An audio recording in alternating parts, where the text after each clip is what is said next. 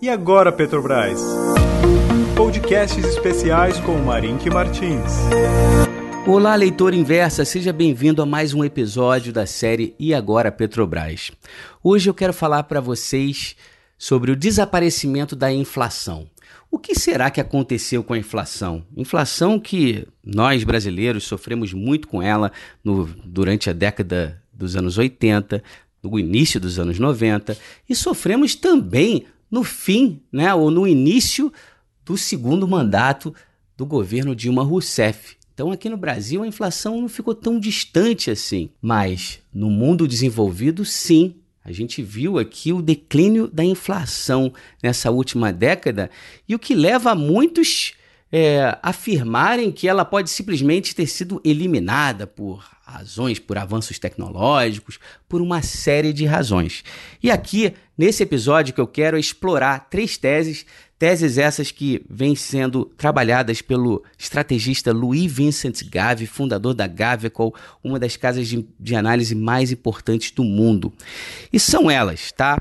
Primeiramente, ele fala sobre é, uma tese bem interessante que diz respeito ao fato de que estímulos quantitativos, como aqueles promovidos pelos Estados Unidos no fim, no início dessa década, né, logo após a grande crise financeira de 2008, para estimular a economia, Muitos acreditavam que esses estímulos quantitativos seriam inflacionários. Por quê? Porque você está botando dinheiro na economia, né? E numa expectativa de aumentar a velocidade para que o dinheiro circule mais. E há uma fórmula até famosa para isso, né? Que diz, né? Todo mundo que já estudou um pouquinho de macroeconomia sabe que se você injetar muito dinheiro na economia, normalmente o que você vê são preços mais elevados. Mas isso não aconteceu. O que aconteceu foi que a inflação ela foi na outra direção. E o que, que explicaria isso? Bem, uma tese que é apresentada por Charles Gave, sócio do Louis Vincent Gave na Gavecol, é a seguinte: primeiro, quando os juros, quando, quando a taxa de juros cai de forma expressiva, como ocorreu no início dessa década, e cai com um caráter permanente, não só cai, mas fica lá embaixo, o que você vê é uma formação de empresas zumbis. O que, que são empresas zumbis? São empresas que, que só sobrevivem em situações em que a taxa de juros está muito baixa. São empresas mais ineficientes e essas empresas elas contribuem em muito para uma redução no retorno gerado pelas empresas de um determinado país. E isso é algo que vem acontecendo e a gente vai se tornar mais evidente em um determinado momento no futuro se as taxas de juros voltarem a subir. Tá? Então, essa formação de empresas zumbis gera o que o Charles Gave chama de uma espécie de Hotel Califórnia para os bancos centrais. O que ele quer dizer com isso? Ele faz uma alusão aqui à famosa música da banda Eagles de 1976, que diz, que fala sobre um lugar muito legal, onde as pessoas curtem por muito tempo, que é a Califórnia no caso. Aí ele está falando, a música diz mais da Califórnia dos anos 60, em que legal, você curtiu, mas na hora que você quer sair, você pode sair a qualquer momento, mas você simplesmente nunca consegue. E essa é essa alusão que o Charles Gave faz para os bancos centrais no caso da, dessa redução de juros expressiva, como ocorre lá no Banco Central Europeu. A segunda razão, e essa é bem mais óbvia, foi a revolução do shale gas, do petróleo e do gás oriundo da pedra de xisto. Isso fez com que a produção americana subisse de 5 milhões de barris por dia para 12 milhões.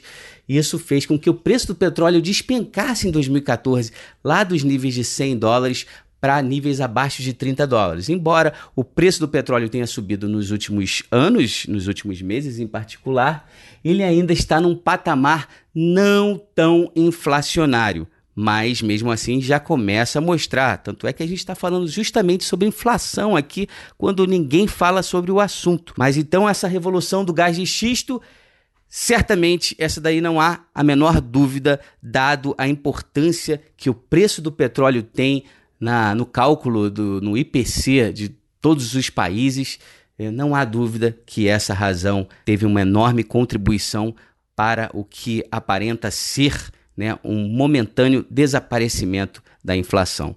A terceira causa, e essa mais interessante, é um esforço contracíclico vindo da China. Como é que foi isso?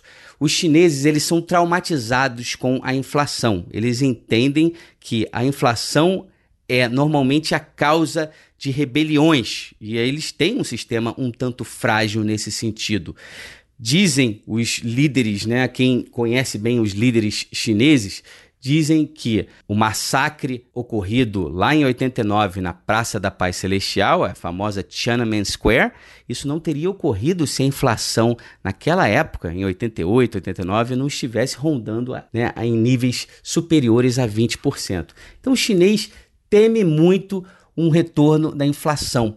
E aí, no começo da década, eles tiveram uma certa né, tensão com o Banco Central dos Estados Unidos, que eles chegaram e falaram assim para o Ben Bernanke, na época era presidente do Banco Central dos Estados Unidos: se você for né, adiante com o estímulo quantitativo 3, 2 ou 3 ali no caso, a gente vai parar ou vai reduzir a compra de títulos soberanos dos Estados Unidos. Foi uma certa tentativa de fazer com que os Estados Unidos parassem um pouco de estimular.